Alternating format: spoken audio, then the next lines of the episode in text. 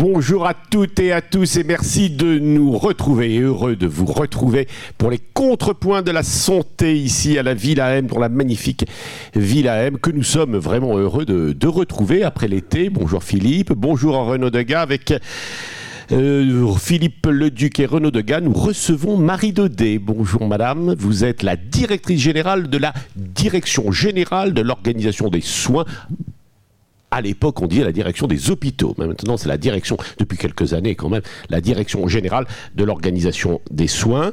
Sciences Po, c'est bien. ENA.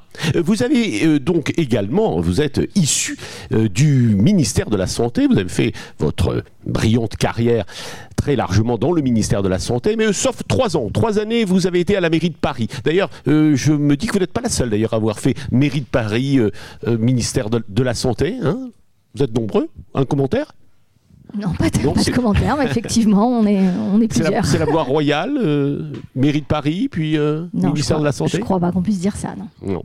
Voilà, et vous, merci d'avoir donc accepté notre euh, invitation dans un moment difficile hein, pour notre système de santé.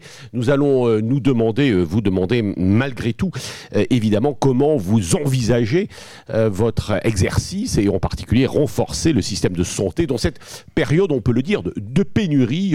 il y a d'autres questions d'autres sujets, nous le verrons, mais en tout cas de, pénurie de soignants, c'est une grande inquiétude à la fois pour euh, les citoyens et puis également pour les professionnels de santé. Donc nous traiterons de ces questions à la fois structurelles, les questions de moyens, les questions de plateau technique, d'organisation et de ressources humaines qui dépendent de votre direction, une des grandes directions du, ministère de la Santé. Cette, émission, cette émission a été enregistrée ce mardi 26 septembre dans la matinée, donc je le disais, à la Villa M qui nous accueille.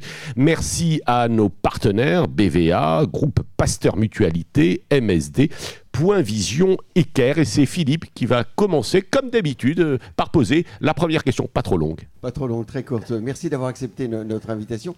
Euh, à la direction générale de l'offre de soins, vos missions sont, colossales. Euh, très nombreuses et difficiles, Pascal l'a dit. Alors on, va scinder les différents thèmes, il y en a beaucoup, on a beaucoup de questions à vous poser. L'un des enjeux majeurs du système de, santé, c'est de renforcer les coopérations entre soignants, la coordination euh, des soins pour mieux, en prendre, en charge les maladies chroniques et les polypathologies qui progressent à la vitesse du papy-boom. Euh, en 30 ans, le nombre de centenaires a été multiplié par 30.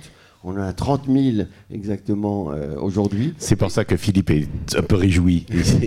Il, voit les perspectives. Et ça, va continuer avec Pascal. On, tient, on espère qu'il va tenir le coup. Or, la, DGOS, donc, elle a la réputation d'être hospitalo-centrée de par son histoire, parce que c'était la direction des, hôpitaux.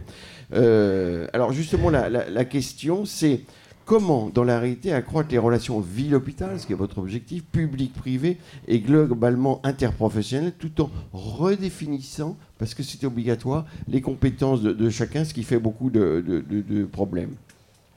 Donc votre objectif, c'est de vous ouvrir davantage à la médecine de ville, alors que justement, c'est l'assurance maladie qui s'occupe de, la médecine de ville. Alors par rapport à ce défi de faire en sorte que tous les professionnels travaillent ensemble, que ça soit mieux coordonné, qu'il y ait meilleure coopération, et que l'assurance maladie ait une grosse partie quand même euh, de l'organisation des soins avec les médecins de ville et les professionnels de ville, comment vous allez procéder?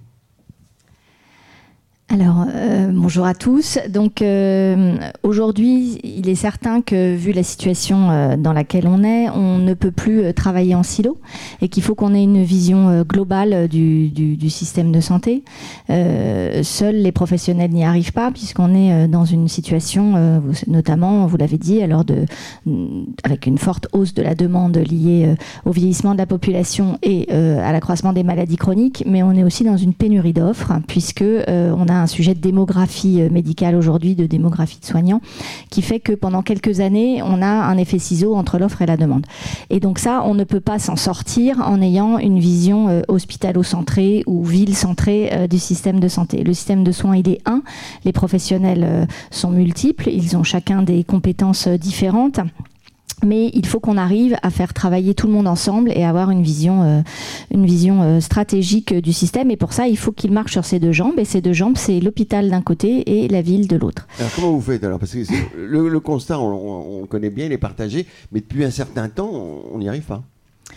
Alors je dirais pas qu'on n'y arrive pas, je dirais qu'on essaye en tout cas de, progresser et d'avoir cette vision globale. Après, euh, euh, tout ça ne se fera pas euh, en un clic. les, problèmes sont trop lourds pour pouvoir avoir une baguette magique et donc il faut qu'on agisse sur plusieurs leviers. Et ces leviers, ils sont communs à la ville et à l'hôpital. Donc vous parlez des coopérations, de la collaboration avec l'assurance maladie. L'assurance maladie, elle a effectivement sur la ville le levier et l'outil des négociations conventionnelles et du financement, mais elle a besoin de l'État et des services de l'État notamment de la DGOS, euh, pour euh, avoir euh, ensemble, pouvoir structurer l'offre de demain qui est une offre à la fois ville et hôpital. Donc comment on fait? Donc avec l'assurance maladie, on travaille de façon euh, tout à fait euh, euh, coordonnée. On se voit régulièrement. Vous le savez de toute façon que pour les négociations conventionnelles, comme pour le cadrage financier, il leur faut une lettre de cadrage des ministres. Donc par définition, ils travaillent, ils travaillent pas tout seuls dans leur coin. Donc on fait ça, on fait ça ensemble et on essaye effectivement à la DGOS et ça depuis plusieurs années pour le coup de ne plus être la direction des hôpitaux. Je pense que ça, il y a des bureaux spécifiques chez moi qui traitent de la ville et qui sont en lien avec la CNAM et donc on essaye d'avoir cette vision globale. Et donc quels sont les trois leviers, on y reviendra peut-être tout à l'heure, mais mhm. quels sont les trois leviers sur lesquels on peut agir en commun avec euh, l'assurance maladie? Il y a la démographie d'un côté, hein, donc c'est tout ce qu'on a fait sur les études médicales euh, récemment, j'y reviendrai, mais sur la réforme des études médicales et sur le fait qu'on augmente. Vous savez qu'on a supprimé le numerus clausus, on est passé à un autre système avec des objectifs quantifiés nationaux pluriannuels euh, à 5 ans, donc euh, on y reviendra peut-être tout à l'heure. On agit sur la répartition des professionnels sur territoire, tout à fait en lien avec la CNAM, hein, puisque euh, vous savez que dans les conventions, il y a des systèmes de ce qu'on appelle... Beaucoup de conventions cet été, avec exactement, des obligations avec, certaines professions. Exactement, ce qu'on appelle l'installation conditionnée, où on a notamment... Pour les médecins, pour les autres. Sauf pour les médecins, oui. C'est-à-dire, excusez du peu. Excusez du peu. Donc ça, c'est la partie démographie. On agit sur tout ce qui est euh, tout ce qui est organisation des soins. On y reviendra aussi, que vous parliez de coopération. Donc on travaille beaucoup sur l'exercice coordonné, sur le fait euh, de ne plus avoir comme modèle unique en ville un modèle libéral avec un médecin seul dans son cabinet. Vous savez qu'on travaille sur tout ce qui est avec développement. On y reviendra aussi euh, des structures d'exercice coordonné, des CPTS, des maisons de santé, des centres de santé. Et puis on travaille sur la prise en charge des pathologies. Et la prise en charge, ça passe par de la coopération entre les professionnels. Donc, euh, et notamment des protocoles de coopération entre médecins et infirmières, par exemple, médecins et pharmaciens. Ça passe aussi par de la délégation de tâches et de compétences. Donc ça, c'est les trois grands leviers sur lesquels on travaille en lien avec la CNAM. Et au centre de tout ça, il y a la coopération ville-hôpital, qui effectivement est majeure. Vous l'avez cité tout à l'heure. On voit bien, par exemple, si on prend la crise des urgences, que les urgences, elles peuvent pas s'en sortir s'il n'y a pas euh, la ah en amont et en aval qui puissent prendre le relais. Voilà, donc euh, c'est très important de travailler ensemble. Oui, je poursuis, puis on vous avez l'impression que toutes les mesures que vous prenez aujourd'hui sont à la hauteur? Est-ce qu'elles sont à la hauteur? D'ailleurs, en réalité, ce n'est pas nécessairement votre responsabilité. Vous arrivez, vous êtes directrice générale de l'organisation des soins, il faut le dire, de l'offre de soins de l'offre de soins depuis une année. Hein, je crois, dans quelques jours, oui, ce sera une année. Donc, euh, de ce point de vue-là, c'est une question générale. Vous avez en revanche, euh, évidemment, la charge de, régler beaucoup de, problèmes. Est-ce que vous avez l'impression que toutes les mesures euh, que vous nous citez, dont on voit bien le sens, le diagnostic est partagé, disiez-vous, mais est-ce qu'elles sont à la mesure des enjeux que nous avons aujourd'hui? Et dans le fond, est-ce que quand on est à votre place, c'est pas parfois un peu énervant de se dire il nous manque des médecins, les urgences vont pas est-ce que vous êtes à la mesure des enjeux? C'est la question de Pascal. Je crois que quand, on travaille dans le système de santé, dans l'administration euh, euh, sanitaire et sociale, on a un peu, euh, on a, enfin, on est un peu scisif d'une certaine manière. On pousse son rocher et puis il faut le repousser tous les matins. Aujourd'hui, encore une fois, il n'y a pas une solution magique. Si elle existait, je pense qu'on l'aurait trouvée. Donc, il faut qu'on agisse avec plusieurs types de leviers. Alors, est-ce que c'est à la hauteur? Moi, je pense que tous ces leviers actionnés ensemble sur la durée on finit, on finit par faire bouger les choses. On le voit quand même d'ailleurs. Il y a dix ans, euh, il y avait des tas de choses qui existent aujourd'hui qui n'existaient pas. Et aujourd'hui, on essaye de progresser, encore une fois, dans tout ce qui est coopération, répartition sur le territoire. Est-ce que c'est assez euh, Selon vous, selon vous, l'été s'est passé comment Selon vous? Alors c'est une question piège. Euh, parce que... C'est Philippe qui me l'a soufflé, excusez-moi parce que le système de santé, il a tenu cet été. Euh, il a tenu, euh, voilà. on peut dire que l'été, s'est passé. Euh, nous, on a la sensation, et on a pour ça quand même des suivis, euh, c'est pas que du ressenti, on a des, suivis d'indicateurs euh, objectifs et on a été en lien euh, tout l'été euh, de façon quotidienne avec les directeurs, les directeurs généraux d'agences régionales de santé, puisque c'est eux qui sont, qui sont sur les territoires. On, a la, on- on, voit qu'il n'y a pas eu d'aggravation de la situation, en tout cas par rapport, par rapport à l'été dernier. On a surveillé les fermetures partielles, les fermetures totales, notamment aussi avec les urgences sont très monitorées, puisque c'est ça le, c'est beaucoup ça le sujet, euh, le sujet en été. Et donc, ce que les DG d'ARS ont fait remonter, c'est qu'il y avait des endroits où ça allait mieux, il y avait des endroits où c'était stable, certains endroits où la situation s'était, euh, s'était aggravée, mais que globalement sur le territoire, On reviendra Pascal, système sur, a tenu. sur les urgences, que c'est un, c'est- c'est un effet important. Juste, Oui. si je peux terminer, en revanche, c'est vrai que euh, les, les professionnels sur le terrain n'ont pas forcément eu cette sensation systématiquement. Et donc, ça a pu créer un hiatus dans les échanges qu'on a eus. Nous, aujourd'hui, ce qu'on dit, c'est que euh, malgré tout, l'é- l'été s'est passé correctement et qu'il faut maintenant avancer pour essayer de consolider tout ça. Et on y reviendra notamment sur les urgences, pour consolider tout ça pour les, Oui, on, a les quand mois qui même, arrivent. on, on va y revenir, Philippe a raison, mais on a quand même été surpris, un petit commentaire. Euh, on savait que parfois dans certains territoires ça se passait difficilement, mais enfin le CHU de Bordeaux qui ferme ses urgences, ça nous a, même nous, euh, journalistes, ça nous a quand même surpris. Avant l'été même. Ouais. Et puis euh, on a quand même appris également, je reviendrai là-dessus, que malgré tout, pour voir effectivement le, le verre à moitié plein, on nous a dit que euh, à la PHP, euh, les infirmières revenaient un peu. C'est vrai ça? Oh, C'est Nicolas vrai. Revel hein, Oui. qui, qui Non, mais il a- là-dessus. Il a raison. Bon, vous savez d'ailleurs, il est venu, il est venu vous voir. Je crois que vous avez Oui. échangé euh, il y a- plusieurs mois déjà, mais il a lancé un grand plan qui s'appelle le plan 30 leviers. Objectivement, ils, ils font, euh, ils font un travail euh, assez remarquable. Oui, les infirmières reviennent, euh, les lits rouvrent. Il a beaucoup communiqué là-dessus, mais il va rouvrir euh, entre de lits 300 et 400 lits d'ici la fin de euh, l'année. la fin de l'année. Oui, oui, tout à fait. Donc il, a, il, est, il arrive à inverser la vapeur, beaucoup par un... Et c'est encourageant d'ailleurs, euh, beaucoup avec des systèmes très localisés, c'est-à-dire et des systèmes euh, et des propositions de mesures qui sont axées sur l'organisation du travail et sur les conditions de travail. La, la journée de 12 heures, euh, la semaine de 4 jours, le fait que le service récupère plus de responsabilités qu'ils en avaient. Il a beaucoup joué sur le rapprochement, le management de proximité et c'est assez encourageant de voir que, que ça fonctionne. On va parler Alors, un peu d'argent.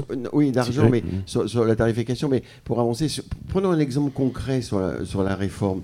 Euh, justement, en ville, euh, désormais, les, les pharmaciens vont pouvoir prescrire des antibiotiques en cas de cystite ou d'angine, sous condition de faire un TROD, un test euh, d'orientation diagnostique. Alors c'est assez révolutionnaire parce que les pharmaciens vont prescrire, ce qui était dévolu habituellement aux médecins, et ça montre bien la tendance actuelle de, de redéfinir les missions et les compétences de, de chacun. Alors dans, dans cette logique, alors c'est passé un petit peu, euh, pas inaperçu, mais enfin il n'y a pas une montée euh, forte d'opposition des, des- des autres professionnels de santé, des médecins en particulier, Pour une fois. pour une fois, mais ça va peut-être venir. Ils, ont, ils ont annoncé une grève le, le- le 13 octobre. Mais Puis, il- est-ce que, est-ce que cette- c'est- ce, ce, ce moment de, de prescription pour, le, pour les pharmaciens, est-ce que c'est très emblématique Et quelles sont les prochaines étapes Et c'est comme ça que vous voulez fonctionner?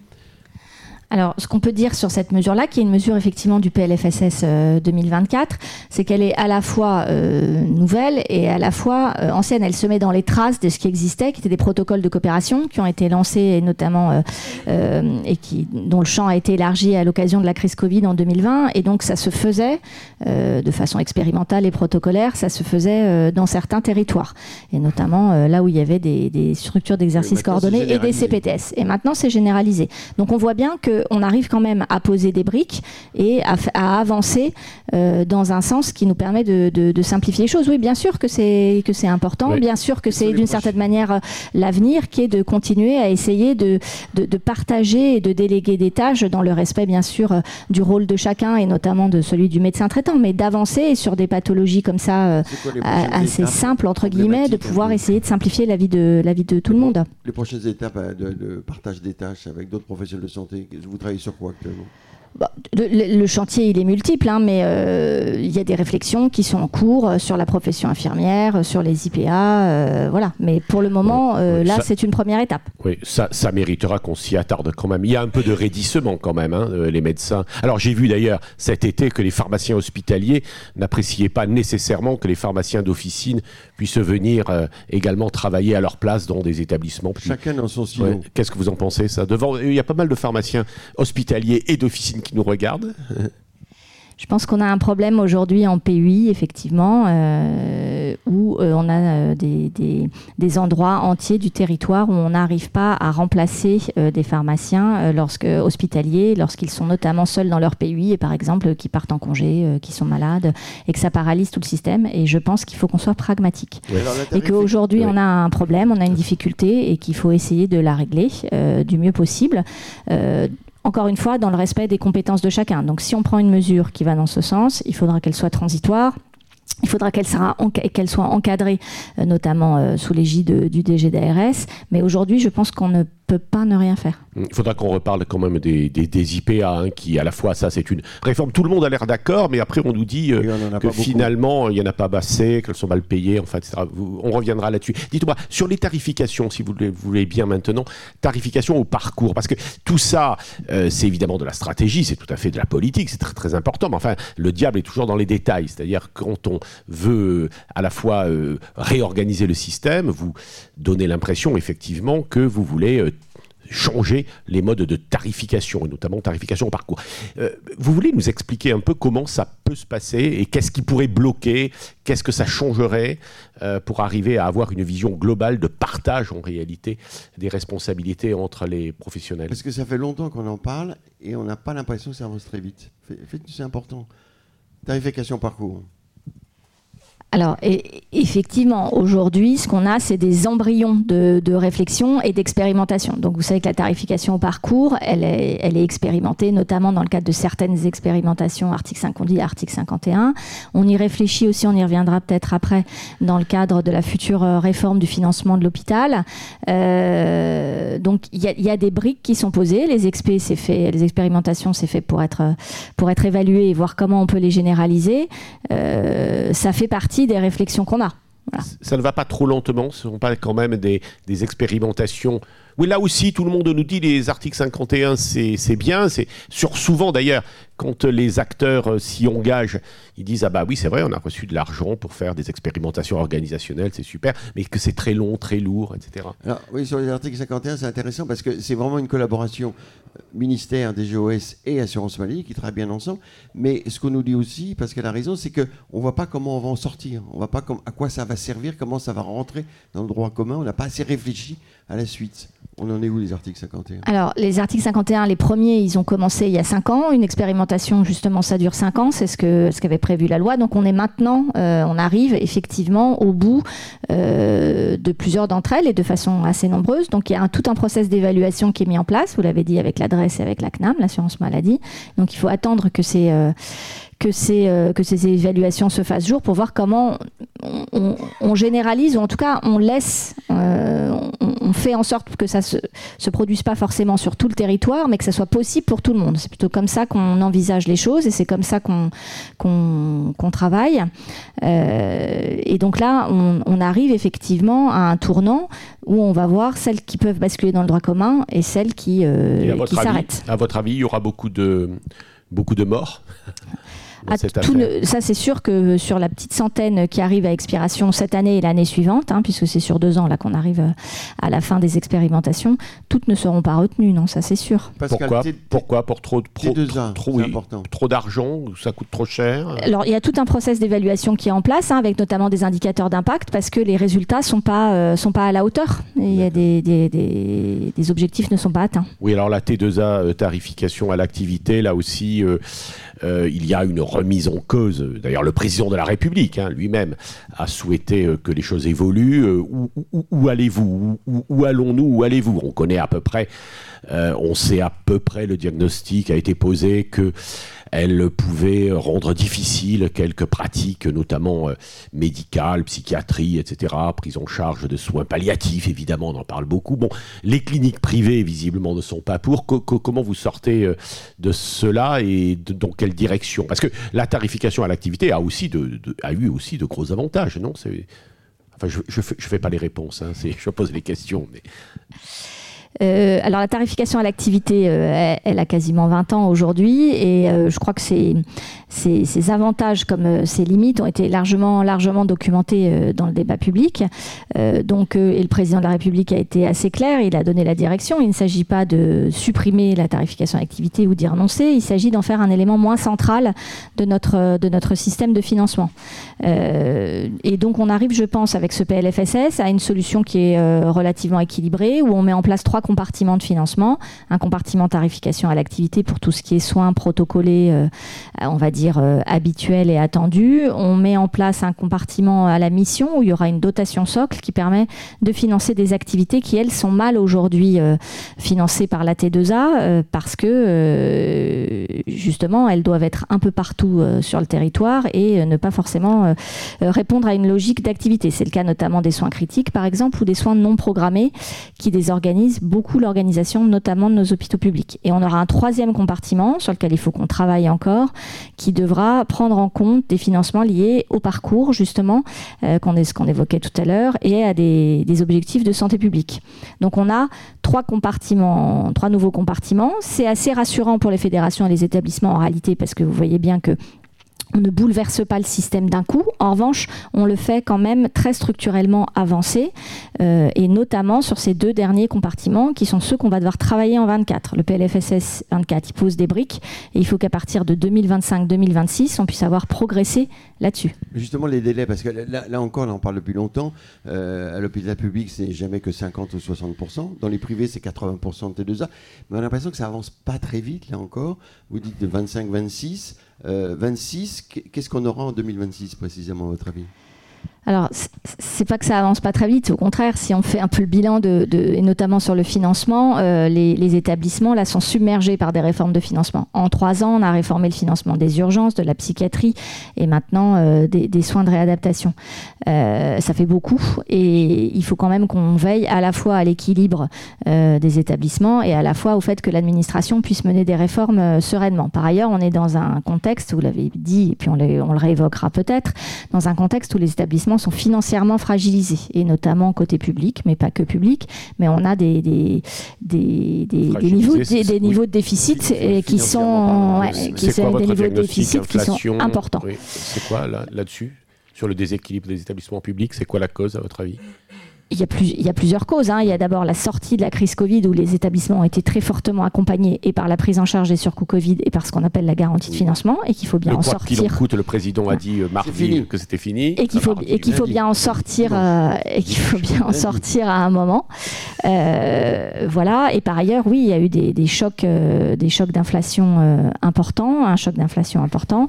il y a des mesures salariales qui doivent être financées par l'établissement, alors qui sont bien évidemment compensées, compensées par l'État, mais tout ça, ça fait qu'aujourd'hui, on a des établissements qui ont des niveaux de déficit qui nous inquiètent. Et la garantie de financement, c'est fini ou ça, comment ça Oui, tout à fait. Depuis, alors, c'est différent. Il y a un système différent qui a été mis en place en 2023, qui s'appelle maintenant la SMA. Euh, la, sécurisation modulée à l'activité. Donc voilà, on aime bien les acronymes. C'est plus la T2A, c'est la SMA. Non, c'est plus la garantie de financement, c'est plus la GF, c'est la SMA. La T2A est toujours en place.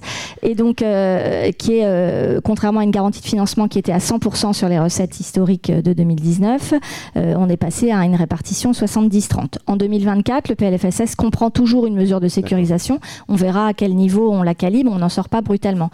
Et donc, pour terminer, puisque pour terminer sur la T2A, euh, on, est dans un contexte qui est quand même difficile pour nos établissements publics comme privés, et donc on ne peut pas tout faire d'un coup. Donc l'idée de dire on y va progressivement et on a une cible en 2026, ça nous semble au contraire une cible raisonnable. Donc qu'est-ce qu'il y aura en 2026 pour répondre à votre question? Il y aura probablement des activités plus importantes financées par une partie de dotation socle et plus à la T2A.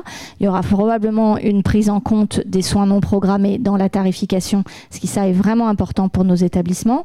Et il y aura des objectifs de santé publique euh, plus ramassés, plus identifiés, avec des dotations oui, santé je vois que vous connaissez parfaitement vos dossiers, hein, même si euh, Philippe essaye de, de, vous poser des questions euh, déstabilisantes, mais en réalité, je voudrais quand même, moi, repartir de cet entretien passionnant, assez technique, que vous m'expliquiez ce que sont les dotations populationnelles et euh, je voudrais également euh, comprendre, par exemple, j'ai vu cet été qu'il y avait, euh, ah, j'ai vu cet été à Alès. Vous savez que le, que le ministre de la Santé est venu à Alès, capitale des Cévennes, hein, grande ville du monde. il est venu à Alès et j'ai vu des dotations d'infirmiers à la durée. C'est-à-dire qu'en fait, on ne payerait plus les infirmiers à l'acte, mais on les payerait à la durée de, de, leurs soins. vous avez entendu parler de ça? Des infirmiers libéraux ou des infirmiers à l'hôpital Libéraux. Non. Non, pas encore. Bon, et alors sur les dotations, et les, attendez, sur les, dotations populationnelles et après les urgences. Qu'est-ce que c'est une dotation populationnelle et est-ce que vous allez faire quelque chose? Alors, les dotations populationnelles, c'est le fondement de nos, nouvelles, euh, de nos nouveaux systèmes de tarification, donc notamment sur les urgences, sur la psychiatrie et sur le SMR. C'est quoi? C'est de dire ces activités-là qui étaient avant côté privé entièrement financées prix de journée, hein, donc euh, on reste un jour, on paye, etc. Vous voyez comment ça fonctionne. Et puis côté public, c'était de la dotation euh, globale figée qui était reconduite d'année en année. On a supprimé ce double système et on dit que maintenant ces activités-là sont tarifé partiellement sur une base euh, d'activité et partiellement en fonction des besoins de la population. Donc la dotation populationnelle, c'est une dotation qui est répartie. Pour l'instant, oui, qui est répartie entre euh, les, les, directions euh, des ARS en fonction de certains critères. Sur les urgences, il y a des critères. Sur le SMR, il y en a d'autres. Sur la psychiatrie, il y en a d'autres. Et c'est à la charge ensuite du DGDRS de distribuer ça entre ces établissements. Donc c'est à lui de voir en fonction des besoins de chacun et dans les territoires dans lesquels ils sont, euh, comment il peut répartir cette dotation. Donc c'est un changement de paradigme vraiment extrêmement important dans, le dans la structure financière des établissements, mais aussi dans la politique des ARS. Et c'est pour ça que c'est pas si facile à mettre en place. Alors les urgences, on en a parlé, c'est un cas difficile, surtout cet été. Donc la situation aux urgences euh, reste particulièrement tendue. Alors vous dites, en tout cas le ministère dit, euh, le SAS, service d'accès aux soins, sera opérationnel dans 50% euh, du pays, mais sur le terrain, on n'a pas l'impression que ça se passe si bien que ça et que euh, la moitié du pays est couvert. Alors, aux urgences, le président de SAMU Urgences de France, Marc Noiset, préconise différentes mesures. Alors, ces mesures, c'est drôle si je puis dire, c'est qu'elles paraissent pleines de bon sens. Il faut une nouvelle politique managériale, il faut un ratio de soignants, il faut revoir le maillage des services qui date depuis de, des services d'urgence et, des SMUR depuis des, dizaines d'années. Il faut des mesures contraignantes, dit-il, euh, dans les établissements pour faciliter l'aval si les établissements ne, le font pas spontanément. Il faut une attractivité des gardes, simplifier la délégation de tâches. On a l'impression qu'aux urgences, tout se concentre, toute cette réforme, cette nécessité de réforme, et, que ces mesures, on se demande pourquoi la question est facile, évidemment. Pourquoi vous ne les prenez pas Pourquoi vous ne les avez pas déjà prises? Il, il, avait posé la question à son prédécesseur, à Samu de France, qui était, qui était, devenu, qui, était, devenu ministre. Qui était, François Braun. C'est pour ça, là, il, il pose beaucoup de questions. Il se lâche un peu. Euh, Alors, euh, on fait beaucoup de choses pour les urgences, et y compris beaucoup de choses avec Marc Noiset et les syndicats d'urgentistes, hein, qu'on voit, voit très régulièrement.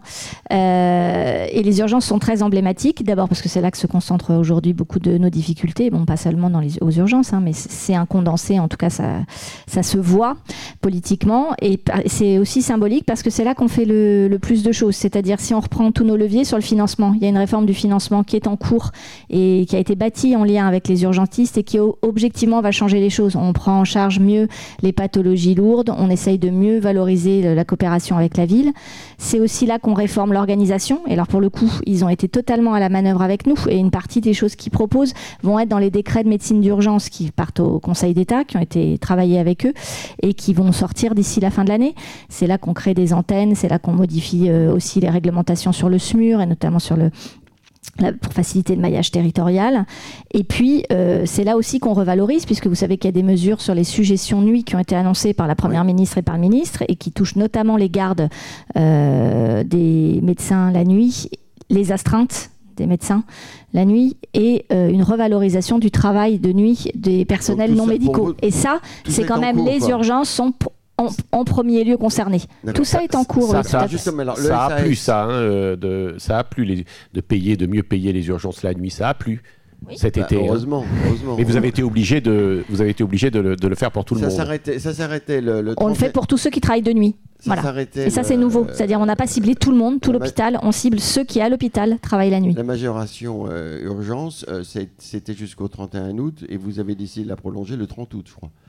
Hein, Alors non, non, on a décidé de le prolonger depuis toujours, puisque le président de la République, le 6 janvier, a dit très clairement, tant qu'on ne prend pas de mesures structurelles, celles qui ont été annoncées par la Première ministre à compter du 1er janvier 2024, on prolonge les mesures en, cours. Donc il n'a jamais été question de suspendre des mesures. En revanche, prendre des arrêtés, des décrets, c'est toujours un peu long dans l'administration. Donc on l'a fait euh, euh, en début d'été. Après, il ne vous aura pas échappé qu'on a changé de ministre. Donc il faut recommencer euh, les process, notamment de signature. Et donc ces, ces arrêtés, ces textes, ils sont parus au JO de vendredi matin. Donc les, mesures en place sont prolongées jusqu'à la fin de l'année. Voilà, le SAS, euh, il y a un discours des pouvoirs publics assez, ça y est, ça avance, etc. Sur le terrain, on voit que c'est difficile. Les médecins libéraux disent on a dégagé des plages horaires dans notre calendrier, mais euh, on n'a pas d'appel. Euh, les hôpitaux disent on manque de, de, de, tâcher d'urgence. C'en est où exactement? Est-ce que ça Alors le SAS, d'ailleurs, j'ai l'impression que c'est une bonne solution, mais que c'est justement là, c'est intéressant parce que ça fait travailler vraiment la ville et l'hôpital ensemble, et on a l'impression que ça coince. Oui, on dit le SAS, hein, pas le SAS. Ça, c'était lecture euh, d'adolescents. Oui, c'est pour ça. Donc effectivement, j'aurais dû le citer d'ailleurs dans le SAS dans les mesures organisationnelles urgence parce que vous avez raison, c'est très emblématique. Donc je crois qu'il ne faut pas dire blanc ou noir. Le SAS, euh, comme vous l'avez dit, c'est objectivement une excellente idée qui est partagée avec les urgentistes, mais aussi avec les médecins libéraux avec, lesquels, on a, beaucoup discuté. C'est ce qui se permet demain de mieux faire travailler la ville et l'hôpital et de façon ordonnée et coordonnée. Que quelqu'un, un patient, partout sur le territoire, lorsqu'il a une urgence, euh, ne se disperse pas et n'aille pas frapper à plusieurs portes. Il y a une seule porte et c'est cette porte qui décide si l'urgence est grave et, et suffisamment euh, importante pour aller à l'hôpital ou si elle peut, au contraire, être prise en charge en ville. Donc aujourd'hui, il y a plus de 50% du territoire qui est couvert. À la fin de l'année, il y aura près de 100% du territoire qui est couvert. Les SAS ouvrent et dans, la plupart, et dans la plupart des cas, ça se passe bien. Ce qu'on entend, c'est là où ça se passe mal. C'est vrai, il y a des endroits où c'est plus compliqué que d'autres. D'accord. 50% de couverture du territoire, est-ce que ça veut de la population, pardon. Oui, mais est-ce que ça veut dire que 50% de la population, est-ce que c'est dans 50% des cas, ça marche? C'est couvert on n'a pas l'impression qu'on entend, enfin, bon, les, ceux qui sont en place marchent. Ceux qui ne marchent pas, c'est ceux qui sont justement en gestation, la, fameuse autre euh, moitié, euh, qui d'ailleurs c'est plus de 50%. Hein. je crois qu'on a 58% aujourd'hui de, couverture de la population. Mais euh, ceux-là, ils fonctionnent. Ceux qui ne fonctionnent pas, c'est ceux qui sont en gestation, sur lesquels il y a des problèmes, parce qu'effectivement, il peut y avoir localement des tensions entre la médecine libérale et l'hôpital. Oui, simplement là-dessus. Comment fait-on avec ceux qui ne marchent pas quand on est directrice bah, On discute. Quand on est chef de. Oui. Et on force un peu? On discute, on échange pas mal avec le ministre et son cabinet parce que c'est quand même des sujets très politiques. pas avec les pas avec les régions. Oui, non, je demandais, je, je, demandais sur le terrain quand ça marche pas, vous dites euh, il faut que ça marche. Euh, bah, ça remonte en fait comme c'est très politique, euh, c'est ce que je dis sur le, terrain localement les DG d'ARS lorsqu'ils ont un problème important, lorsqu'il y a par exemple des grèves locales ou des médecins qui refusent de participer au SAS ou des urgences qui sont des SAMU qui sont bloqués à cause de ça, ça remonte très vite au niveau national. Oui, je voulais parler des autorisations, on fait après. Non, non, non, on va faire le sondage sur pour finir avec les urgences, les assistants de régulation médicale. Ils n'étaient pas contents depuis depuis quelques mois ça, on va, vous allez. On va en sortir, oui, oui, on va en sortir. on y travaille. Vous allez les augmenter, donner leur. on y travaille, c'est vrai. Le, je pense que le, le, le, ministre va dénouer la situation euh, dans les jours, dans, les jours qui viennent. Oui. D'accord. Alors, que, que pensent les Français de l'accès aux soins? Euh, alors c'est intéressant parce qu'on a fait donc un sondage qu'on va nous présenter Renaud Degas euh, et, on a comparé à d'autres sondages parce que les contre-points de la santé existent depuis 6 ans maintenant. Hein. Euh, donc on a pu comparer, on a pu comparer l'évolution. Renaud, à toi. Oui, bonjour. Je remplace Odile Pexoto qui ne peut être avec nous ce matin, donc la, directrice de la partie santé de BVA. Peut-être un petit point sur le baromètre que l'on tient depuis décembre 2017 avec la satisfaction des Français par rapport à l'action du gouvernement euh, sur, euh, sur la santé.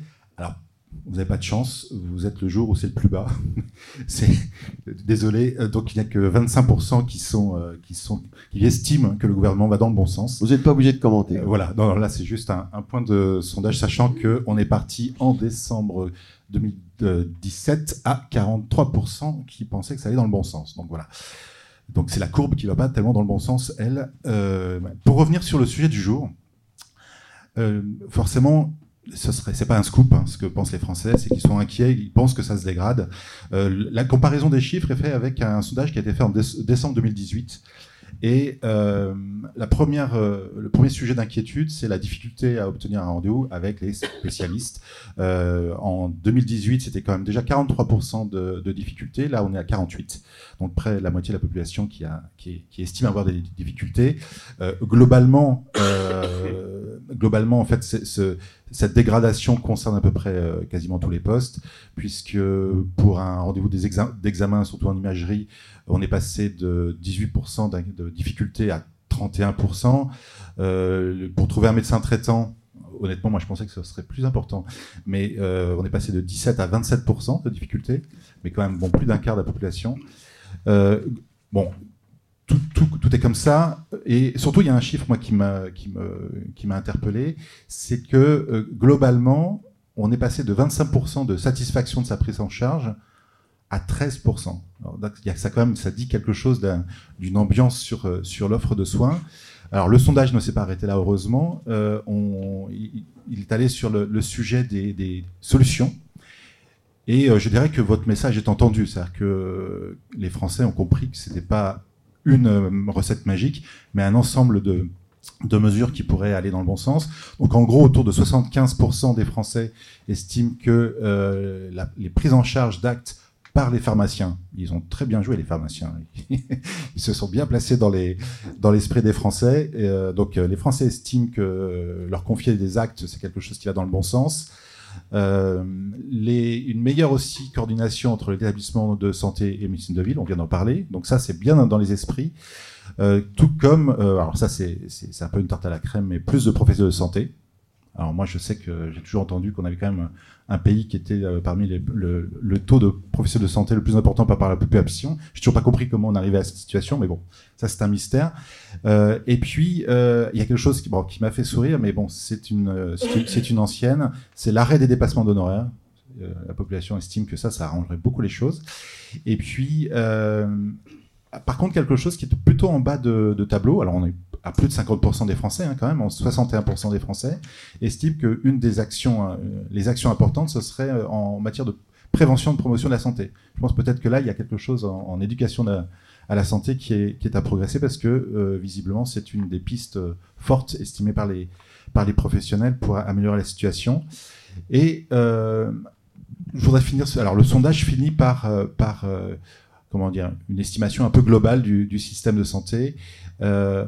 Euh, qui montre une chose, c'est que euh, les Français estiment que ça se dégrade, que ça va pas, etc., etc., mais ils y tiennent beaucoup, quand même. Voilà. Euh, voilà. Et c'est quand même quelque chose. Ils estiment quand même que c'est que c'est le, le, un des rares systèmes dans le monde qui permet d'être correctement couvert euh, pour ça, pour la maladie. Et donc, euh, il y a quand même un attachement au, au système tel qu'il est aujourd'hui. Euh, qu'ils estiment tenir aujourd'hui essentiellement par l'engagement des professionnels de, de soignants. Donc euh, c'est peut-être un effet Covid euh, qui reste permanent, mais en tout cas on estime que si le système tient, c'est grâce aux, soignants. Et euh, d'autre part, un autre, un, un, autre point intéressant qui peut-être relativise un peu le, le poids ou la charge mentale que vous pourriez avoir, c'est que euh, 82% des, Français estiment que le système de santé est le reflet de la société, c'est-à-dire qui craque ou qui bouge un petit peu partout, et que le système de santé ne fait que suivre ce mouvement. Euh, après, pour l'anecdote, euh, vous savez, ça fait référence à ces sondages où euh, les Français eux-mêmes s'estiment heureux dans leur vie, mais estiment que la France va mal. Euh, et bien là, c'est la France est, est, peuplée de gens qui vivent au paradis alors qu'ils se croient en enfer. Ça, c'était la, la, proposition. Et il y a 56% des Français qui sont d'accord avec cet axiome. Sylvain Tesson, euh, commentaire? c'est sûr que c'est pas des chiffres satisfaisants. Mais donc, euh, et, et qu'on sait bien aujourd'hui, euh, euh, d'abord, on sait bien qu'on est en difficulté et on sait bien aussi quelle est la perception, et on le voit, hein, cette perception qui se dégrade sur, en réalité, l'accès aux soins sur nos territoires et la perception qu'en ont, nos, concitoyens. Moi, ce que je retiens, c'est que les, propositions de réponse, ce qui est mis en avant, on voit bien, il y a beaucoup de choses qui sont liées à la démographie, le fait d'avoir accès à un médecin, d'avoir des délais de rendez-vous euh, correct et que euh, ça fait partie euh, de, tout ce que j'ai évoqué en début, en début d'entretien. Donc il n'y a pas une seule solution, il y en a plusieurs. Et quant à la prévention, je crois que c'est intéressant que ce soit mis en avant dans le sondage. Et vous le savez que c'est un des, des objectifs majeurs pour notre nouveau ministre. Pour un dirigeant comme vous de, système de santé, euh, pour une dirigeante comme vous, euh, euh, Renaud parle du poids mental. C'est dur, c'est dur de d'essayer de, de, de, travailler sur ces sujets-là et de voir que c'est aussi difficile, parfois décevant, parce qu'il n'y a pas de reconnaissance finalement des citoyens ou pas assez sur l'action publique c'est pas forcément facile, mais c'est en même temps euh, euh, passionnant parce qu'on voit qu'on a beaucoup de travail, on a des choses à faire, et moi je crois qu'on peut euh, arriver à améliorer les choses. Alors de façon encore une fois très modeste et pragmatique, hein, on va pas faire le grand soir, mais je pense que du coup ça fait qu'on se sent utile. Je vous pose une question plus technique sur la réforme des autorisations. On en entend beaucoup parler dans, dans, ce secteur-là. Ça touche plusieurs secteurs. Ça touche évidemment la radiologie, ça touche la cardiologie, ça la touche chirurgie. la chirurgie, également euh,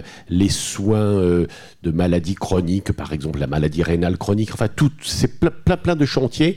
Et euh, quand euh, euh, celles et ceux qui nous suivent savaient que nous vous rencontrions ce matin, ils nous disent mais oui, mais notre secteur s'avance pas, s'avance pas assez en maladie rénale chronique, pas en chirurgie, la cardiologie où on en est, il y a les PRS dans les, les, les, plans de plans, un PRS, plans de régionaux de santé, etc. Voilà, et tout ça n'avance pas, c'est compliqué, on voit bien que c'est important. Et même, mais... même, même le patron de l'hospitalisation privée aimerait que ça soit automatique la réforme des autorisations. Alors, Alors comment on sort de ça? vous répondez? Alors, il y a deux questions différentes sur le fait que ce soit long. C'était des, c'était des, hum, c'est des réformes compliquées, complexes, hein, qui objectivement arrivent à leur terme, puisqu'on a réformé une très grande partie de nos autorisations, donc notamment la chirurgie, la cardiologie euh, que vous citiez, euh, c'est fait. Les, les décrets sont sortis, les instructions sont sorties, et dans les PRS, là, au 1er novembre, les, les DGDRS vont rendre public leur, euh, leur PRS et vont ouvrir des fenêtres d'autorisation nouvelles pour tout un tas d'activités donc au contraire, la réforme, elle est vraiment, euh, elle est vraiment massive. Sur la radiologie, je serais un peu plus modeste parce qu'effectivement, c'est encore en cours de discussion. Et sur l'insuffisance rénale chronique, c'est encore un autre sujet. On a un sujet plus large, je pense, euh, auquel font allusion euh, notamment les associations de patients. et un sujet financement qui est plus large que celui des, autorisations. donc non, c'est une réforme qui se met en place, qui est pour le coup révolutionnaire hein, sur plein de, dans plein de secteurs, notamment ce qu'on fait sur le cancer avec l'instauration de seuils et de seuils qui sont différents de ceux qui existaient avant. C'est vraiment et ça va considérablement améliorer la qualité de la qualité des soins. Juste sur un point sur ce que demande la FHP, des autorisations à renouvellement automatique, ça marche pas. C'est-à-dire ça ne permet pas au DG d'ARS de répartir les soins sur son territoire comme il en a envie. Aujourd'hui, on veut quand même faire évoluer l'offre sur les territoires. C'est à ça que sert la réforme des autorisations. En revanche, même si automatique. non, il n'y a pas de renouvellement automatique et il n'y en aura pas, c'est un non-sens. En revanche, on met tout en œuvre, y compris en lien avec la FHP. Je leur ai encore dit euh, la semaine dernière quand je suis allée les voir à Bordeaux. Euh, on travaille sur de la simplification et on va considérablement, et on a déjà et on va considérablement simplifier les procédures qui faisaient peur et qui semblaient trop lourdes et aux établissements et aux ARS. Donc ça, c'est un travail conjoint qu'on mène avec les fédérations. Sur les seules activités, que ce soit dans le public ou, le privé, donc c'est un sujet qui est ancien Agnès Buzyn y avait beaucoup travaillé. Donc l'idée, c'est de remonter un peu l'activité pour avoir une autorisation euh, d'intervenir. Est-ce que c'est bien, bien évidemment, ça va peut-être pas assez loin, disent certains, mais est-ce que vous avez les moyens de contrôler le respect de ces seuils d'activité. Parce que si on dit que c'est d'urgence, on, sort un peu de, des autorisations. sur le terrain, comment ça se passe, le respect des seuils d'activité? Sur le, le terrain, c'est le, le DGDRS qui est en responsabilité de voir où elle implante euh, des structures et à, quel niveau de, seuil et comment après elle, le contrôle. Elles ont deux ans hein, quand même pour que les établissements puissent se mettre, euh, se mettre en ordre de marche sur ces nouveaux seuils qui, dans certains cas, et notamment par exemple, on cite toujours le, le président l'INCA cite toujours, euh, euh toujours le cas du cancer de l'ovaire, hein, ça va changer quand même beaucoup de choses. Ça va restructurer notre offre de soins sur le territoire. À vous entendre, on a, l'impression que les, et puis, et puis peut-être également votre ministre, Aurélien Rousseau, on a l'impression que les ARS remontent un peu en... en elles sont en forme, hein, un, peu plus en forme qu'elles n'étaient à un moment. Elles étaient très critiquées et aujourd'hui, vous appuyez beaucoup sur euh, les agences régionales de santé. C'est vrai? C'est l'impression? Droit à dérogation Oui, notamment. Euh, oui, oui, non, tout à fait. Aujourd'hui, il y a une volonté euh, très forte de dire qu'il faut que tout ce qui est besoin de santé et adaptation de l'offre vienne des territoires. Et aujourd'hui, les territoires, c'est notamment les ARS. droit à dérogation, euh, vous savez qu'il y, a eu un décret, donc on a mis les choses en place, comme tout droit qui est très attendu. Peuvent prendre des mesures qui ne sont pas dans la loi, sortir de, de, de la réglementation. Qui ne sont pas dans le décret. Dans le décret. Voilà. c'est bien le sujet, c'est que euh, certains nous reprochent de ne pas être assez loin, aller assez loin sur euh, ce droit à dérogation, euh, parce qu'il était très attendu et par définition un décret, ça déroge au décret, mais mm. pas à la loi. Donc il y a certains cas où on a des remontées de, encore une fois, est-ce qu'on peut aller plus loin? Donc on, on regarde, on va regarder au cas par cas comment on peut avancer là-dessus télémédecine et télésurveillance. Alors, la, télémédecine, la téléconsultation a explosé pendant, le Covid. Euh, tout le monde était très content. Maintenant, c'est revenu à un, étirage un peu plus bas. Alors, l'assurance maladie a plutôt tendance à vouloir freiner. Euh, en particulier pour les arrêts de travail. Et puis il y a la télésurveillance aussi euh, qui, qui, est là est rentrée dans le droit commun. Qui, là, on voudrait que ça monte parce qu'on voit qu'il y a plein de possibilités de, pour, pour mieux, mieux prévenir les complications de certaines maladies. Alors, quel est votre regard sur la, sur la téléconsultation et la télésurveillance? Est-ce qu'il faut freiner? Est-ce qu'il faut encourager? Est-ce qu'il faut modifier? En d'autres termes, il y a eu une dynamique. Comment euh, finalement ne pas la casser? Enfin... C'était ce que je voulais dire absolument. Oui. Non, c'est des très bonnes, euh, des très bonnes questions. La, la télésanté, donc euh, avec tout ce que ça recouvre derrière, hein, effectivement, téléconsultation, téléexpertise, télésurveillance, etc. Donc tout ça, euh, c'est une opportunité extraordinaire euh, pour notre système de soins. On l'a vu pendant le Covid, mais on voit que c'est une opportunité aussi pour tout, renforcer tout ce qui est suivi, offre de proximité. voilà. Donc bien évidemment, c'est une dynamique qu'il ne, qu'il ne faut pas casser. Il n'empêche qu'on est à des, il y a des étapes différentes dans un processus de montée en charge et qu'après l'explosion et le, développement, il faut qu'on regarde comment on peut réguler un peu tout ça. Et donc, c'est pas du freinage. Euh, quand vous dites l'assurance maladie freine, je pense pas que ce soit du freinage. Pour les accidents de travail. Oui, euh, pour les arrêts de travail, oui, tout à fait. Mais c'est de la régulation, c'est d'essayer de faire des choses euh, en lien avec les acteurs qui soient, qui soient raisonnables. Mais non, la, la, télésanté, ça reste une opportunité formidable et il faut que ça le reste. Alors, il y a 36 sujets. Hein. Et alors maintenant, je voudrais vous parler d'écologie. Est-ce que euh, la santé publique, l'écologie, le Global Health, le One Health, est-ce que ça intéresse la direction générale de l'offre de soins Est-ce que vous êtes euh, également engagé dans dans ce que l'on considère euh, comme un grand, une grande affaire euh, des, des, années ou des dizaines d'années qui, qui, viennent? D'ailleurs, le président de la République, c'était moyennement clair. Enfin, Philippe peut-être a mieux compris, mais il, a parlé de, de, l'importance du virage écologique en citant un peu la santé également. Enfin, mm. Qu'est-ce que c'est euh, vos, vos décisions, instructions des, des, mesures santé dans, dans le Qui c'est qui va les porter? C'est vous la planification écologique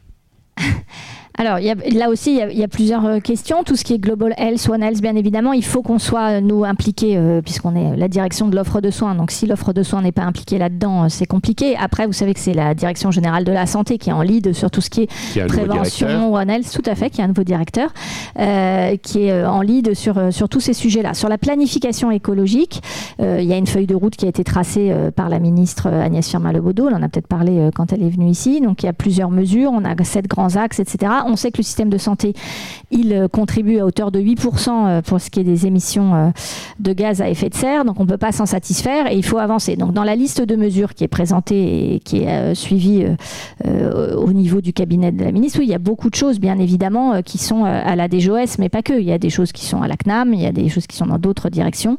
Donc nous, on est mobilisés sur ce qui concerne notamment les hôpitaux, la prise en charge, par exemple, des, des, des, déchets, l'usage le, du plastique, euh, euh, le, numérique, euh, voilà. Donc tout ça, les médicaments utilisés par nos, par nos établissements. C'est une voie de, supprimer l'usage unique. Alors vous savez que dans le PLFSS, il y a une expérimentation là-dessus, parce que oui, on voudrait avancer nous là-dessus. Alors là, c'est très copartagé avec mes collègues de la DGS, justement, qui eux sont très sur les aspects par définition comme nous, mais c'est eux qui sont en lead sur tout ce qui est sécurité, voilà. Nous, on voudrait progresser on pense qu'aujourd'hui, euh, enfin nous à la DGOS, on pense qu'aujourd'hui, là, il y a un champ très large pour progresser, notamment en matière de planification euh, écologique. construction des hôpitaux également. bâtiments, effectivement, c'est euh, crédit bâtimentaire. Chauffage. Question de Renaud Degas, recueilli sur LinkedIn ou ailleurs. Oui, sur LinkedIn. D'ailleurs, pour ceux qui regardent l'émission en sur, sur YouTube, N'oubliez pas de vous abonner, comme toutes les petites chaînes YouTube, on a besoin d'abonnés pour, pour, être repéré par les algorithmes. Donc voilà, euh, vous nous rendrez service. Euh, sur les questions, je vais les résumer en une seule. Euh, c'est par rapport au, au changement que l'on voit sur euh, le terrain. On, a, évoqué euh, l'évolution des champs des métiers, l'évolution de la tarification et du, du paiement des professionnels. Euh, c'est vraiment, ça a l'air d'être les deux leviers actuellement de, assez fort dans la transformation en fait des, des, offreurs de soins.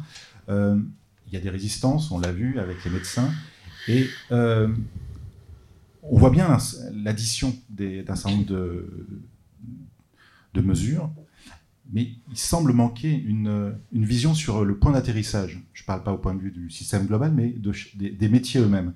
Et, du coup, on a l'impression qu'aujourd'hui, on est plutôt dans, un, dans une course à l'échalote avec des gagnants. Pour l'instant, on a l'impression que c'est les pharmaciens et les infirmiers libéraux qui, en ville, euh, conquièrent du, du, terrain. Et puis, il y en a ceux qui, ont peur d'en perdre, comme les médecins. Euh, il y a un certain nombre de propositions pour qu'il pour qu'il y ait un travail en commun, pour que chacun puisse se situer dans l'évolution du système. Comment vous, du côté des GOS, vous euh, pensez euh, gérer le changement, en fait, comme dans des grosses entreprises où, qui doivent faire des révolutions, c'est un petit peu ça. Euh, comment vous accompagnez le changement, ou vous pouvez accompagner le changement par rapport à des professionnels qui souvent traduisent leur inquiétude par des résistances? La gestion d'un système complexe. C'est un devoir de Sciences Po, ça, ou de l'ENA? On, travaille au maximum en lien avec les représentants des professionnels. C'est comme ça qu'on peut apaiser euh, les inquiétudes et essayer euh, d'arriver à coopérer et avoir un maximum de, renforcement de la coordination. Après, je ne vais pas vous dire que c'est quelque chose qui est facile. Vous trouvez qu'il y a un consensus ou au contraire euh, vraiment c'est la guerre entre. Comment vous la jugez, vous, là, en ce moment? Un consensus ou, la guerre entre. Oh, on peut voir quand même les choses qui s'améliorent. Enfin, il ne faut pas non plus. Euh, plein de choses se font. Je pense qu'il y a quand même un consensus pour dire, encore une fois, qu'il faut être pragmatique parce qu'on est dans une, une situation compliquée où aujourd'hui on manque de temps médical. Ça, c'est un constat qui ne peut être que partagé par tous. Et que donc, face à ce manque de temps médical, il faut qu'on arrive à mieux faire travailler les professionnels euh, ensemble. Voilà, ça, c'est le consensus. Mais après, une fois qu'on euh, on met, on essaye de mettre en place des choses euh, profession par profession et en regardant les compétences de chacun, oui, il y a des inquiétudes qui peuvent se faire Il y a parfois aussi un peu d'agitation pour la forme et puis après ça passe, non? Comment vous regardez ça Oui, on arrive, à, on arrive à faire des choses. En mm. tout cas, aujourd'hui, on n'est plus dans la même situation qu'il y a cinq ans. Donc, euh, les protocoles de coopération sont beaucoup, euh, beaucoup euh, accrus euh, ces dernières années. Il y a des mesures en parallèle normatives et réglementaires. Donc, on, on avance. Après, est-ce qu'il il y a une stratégie globale? En tout cas, il faut qu'il y en ait une. Il faut qu'on arrive à atterrir sur une répartition des tâches et une délégation des tâches entre professionnels qui soit aujourd'hui plus lisible et euh, plus massive qu'elle ne l'est aujourd'hui. Alors justement, euh, Marie Daudet, pour, faire face à toute cette complexité, vous travaillez une réforme de la DGOS. Euh, vous voulez modifier votre organisation. Pourquoi Quelles étaient les insuffisances Quelles étaient les difficultés Et vous voulez arriver à quoi? Cette direction, qu'est-ce que vous voulez en faire? Alors c'est un très gros chantier effectivement qu'on a, qu'on a engagé maintenant avec un calendrier qui est resserré puisque je souhaiterais qu'on puisse atterrir sur une nouvelle organisation d'ici la fin de l'année et qu'on puisse donc la mettre en fin place. 2023. Oui, ouais, tout à fait. Et qu'on puisse la mettre en place à compter du premier trimestre 2024. Euh, donc pourquoi euh, on s'est lancé dans cette réorganisation? Euh, Elle suit trois objectifs. Aujourd'hui, moi quand je suis arrivée, enfin quand je suis arrivée il y a une petite année, j'ai pu constater quand même que d'abord la DGOS est une direction très engagée avec des agents qui sont euh, qui travaillent beaucoup et qui sont très impliqués, des agents qui ont une très grosse charge de travail. Et quand 260 on... collaborateurs. Ouais, tout à fait. Et quand on regarde notre organisation, on voit qu'elle est extrêmement resserrée dans des sous-directions qui sont très importantes. Par rapport à mes collègues d'autres directions d'administration centrale, c'est pas toujours pour se comparer, mais moi, à la DGOS, alors même qu'on a quand même des dossiers euh, importants et nombreux, j'ai trois sous-directions métiers.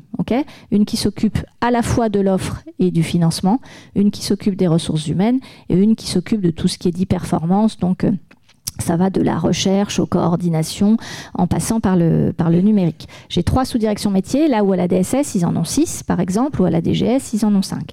Donc aujourd'hui, ça fait qu'on a des, des sous-directions qui sont très peu pilotables. On a notamment cette sous-direction régulation qui gère à la fois toute l'offre hospitalière et tout le financement.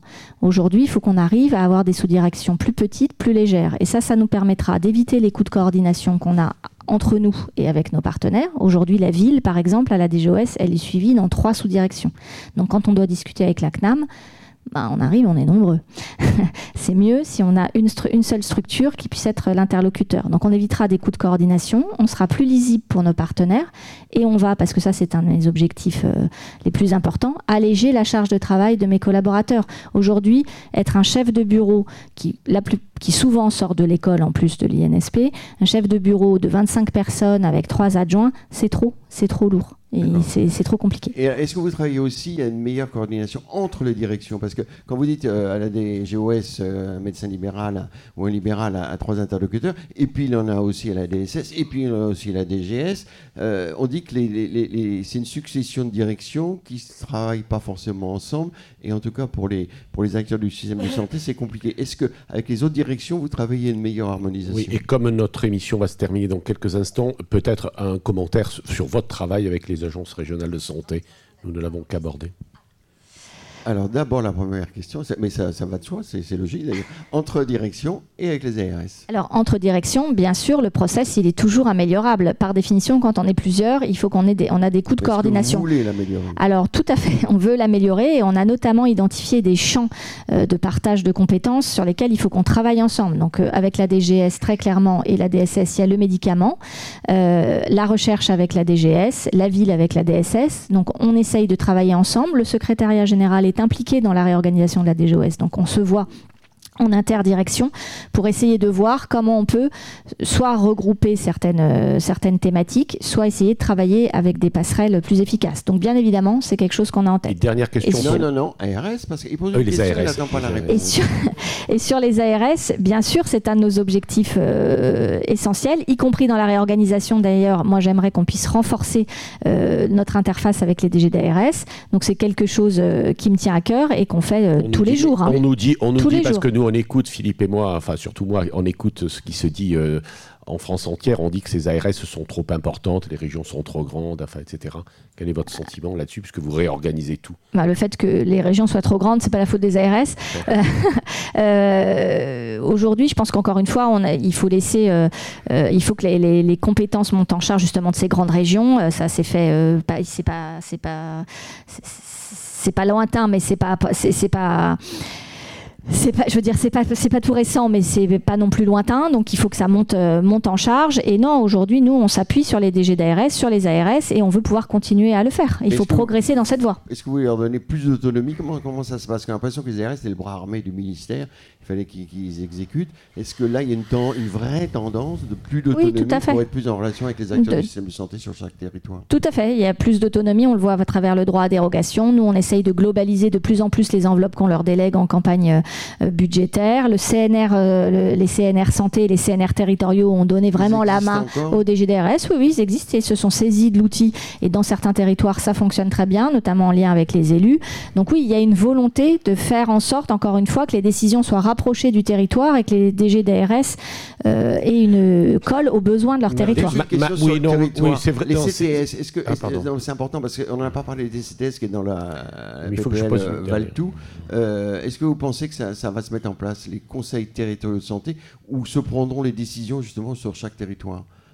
On en est où les CTS alors aujourd'hui ça existe. le, député. Voilà. Le, voilà, le député Valtou veut leur donner plus, plus d'importance. On va voir comment la loi euh, chemine au Sénat.